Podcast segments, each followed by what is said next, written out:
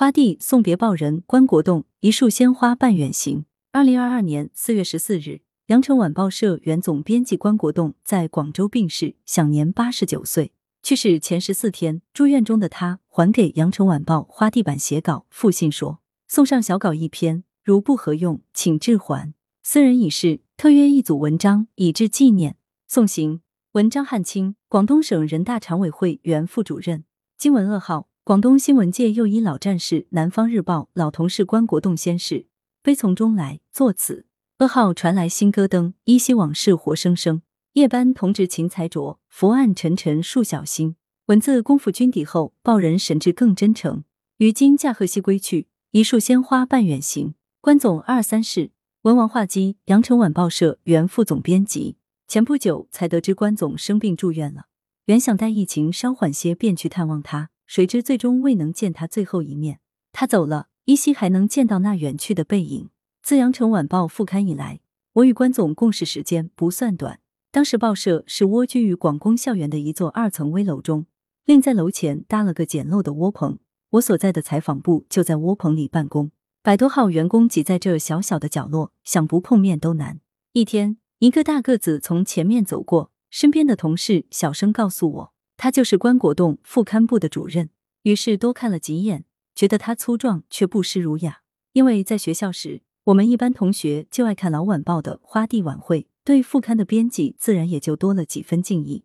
不过，在后来相当长一段时间里，我与关总没什么直接交集，直至一九九一年，我进了报社领导班子，才直接与他有交往。他那时已担任报社总编辑多年，记得那次他找我谈话，一开口就说。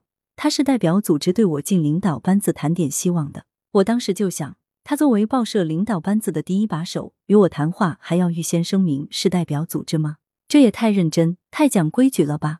但他就是这么一个人，忠厚老实，做事总是中规中矩，甚至让人觉得有点古板。他当时向我介绍了报社不少情况，谈了好几点希望，真诚坦率，让我非常感动。也许他不像别人那样霸气，那样激情澎湃、文采飞扬。但听了他一番话后，却觉得他有自己深思熟虑的一套。他是科班出身，做事稳扎稳打。在《羊城晚报》复刊后的首任总编辑吴有恒同志提出“反映生活、干预生活、引导生活、丰富生活”十六字编辑方针的基础上，他审时度势，又提出了《羊城晚报》要坚持信党、信晚又信仰的办报方针，这是个创新。后来才知道，这三信影响不小。一九八九年初，我曾到北京参加过中国新闻学会举办的一个全国高级新闻研讨班。记得有个老师居然在课堂上提到关总的这个方针。如今回过头来看，当时的舆论场还真是暗流汹涌。如没有很强的政治敏锐力，很容易被某些似是而非的观点所迷惑。可见关总提出的杨晚三信，不仅当时对正本清源很有针对性，而且至今都还有指导意义。关总任报社总编辑八年。让我印象深刻的，还有一九九二年至一九九三年间《羊城晚报》的多次扩版。我当时担任编委及后来的社委兼总编室主任，就是在关总直接指导下，参与了晚报的多次扩版策划及落实，亲身体验到关总对扩版的思路及具体做法。他广纳众言，择其善者而从之，因此当时几次扩版都深受好评，让《羊城晚报》再上了新的台阶。斯人已逝，忧思长存。关总为《羊城晚报》付出的还有许多许多，他是为了《羊城晚报》而燃烧尽生命的。他对我个人的关心与提携，珍藏在我记忆的深处。勤勤恳恳一报人，文赖海燕，广东省文联原执行副主席，南方周末原主编。知悉关国栋同志不幸辞世的噩耗，悲痛袭来，找到他赠我的《当代岭南文化名家关国栋》一书，捧读之下，往事涌上心头。记得此书中夹着的一页信纸上写着。奉上桌座，敬其指正。此书内容粗浅，且已过气，算是留个痕迹吧。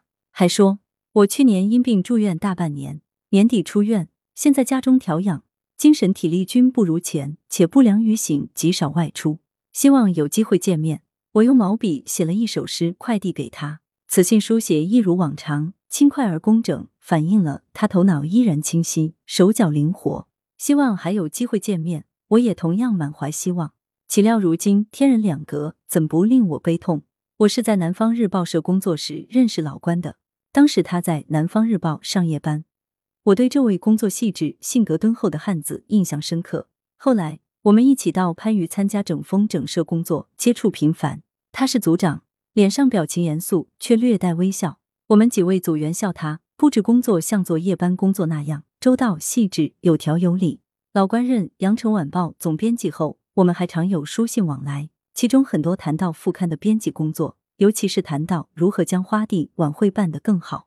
二零一一年九月七日晚上，老关写给我的信，密密麻麻，几乎写满了两张信纸，还附了一小张简报。信中说，不久前在省老记协会刊上读到你写的感想一文，接下去写了很多鼓励之词。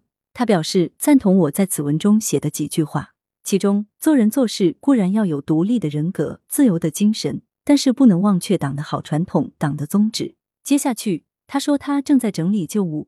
在一份《羊城晚报》副刊上，发现了我写的一篇夜谈专栏文章，妙笔写羊城。他说此文至今仍有针对性的同时，指出文中第二段第二行，近日见老作家写的几经沧桑说广州一文，在老作家后是否漏写名字？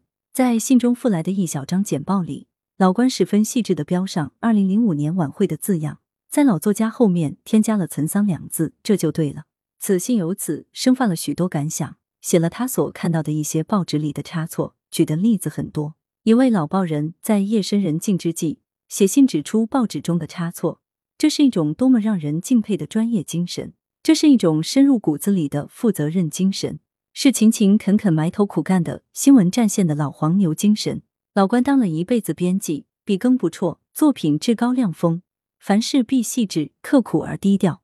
他在寄给我《当代岭南文化名家关国栋》一书中附了一张便笺，关于名家云云，对我来说实在不服。这是他的谦虚，在我看来，他是真正名副其实的当代岭南文化名家，心存正气且真诚，赤子丹心品德心，报业耕耘功绩大，勤劳刻苦好名声。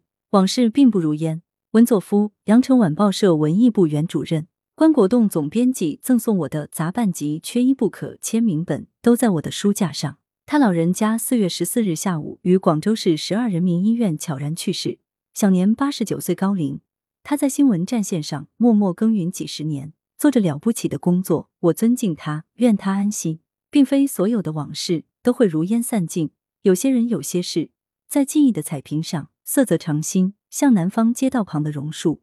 日里夜里风里雨里摇曳着，并不凋谢。上世纪八十年代，《羊城晚报》副刊，我分配到报社副刊部花地编辑组当编辑，在一座危楼的东侧办公室里，第一次见到关国栋，他是副刊部主任，大家称呼他老关。老关身板敦实，脸颊宽厚，粗眉细语，步伐稳健。乍一看，以为他是西北汉子，其实他是地道广东南海人，有着典型老广的精明与从容，给人一种安全感。当年报纸对开四版，花地晚会副刊已占近半，在省内外都极具影响。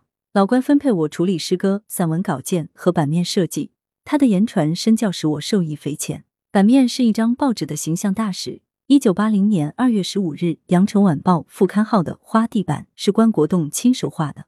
他手握一把旧红木短尺，面对版纸上下左右来回比划，不断修改比较。我是新手，像学艺的徒弟。立于一旁忙前忙后的打杂，那场景至今仍历历在目。感觉编辑真像个裁缝。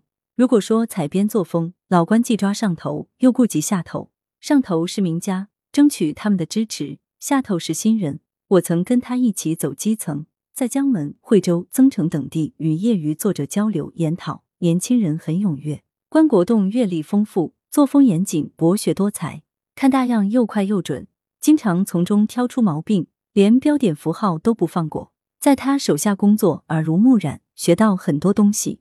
有一件事让我记忆犹新：解放军报的一位作者写了一篇关于战斗英雄杨子荣墓变迁的杂文，文章思想解放，针砭时弊，但内容比较敏感，观点比较尖锐，而且事关外地行政单位，稿件如何处理，我拿不定主意，于是送给老关定夺。他的意见：这是一篇好杂文，如内容无误，可用。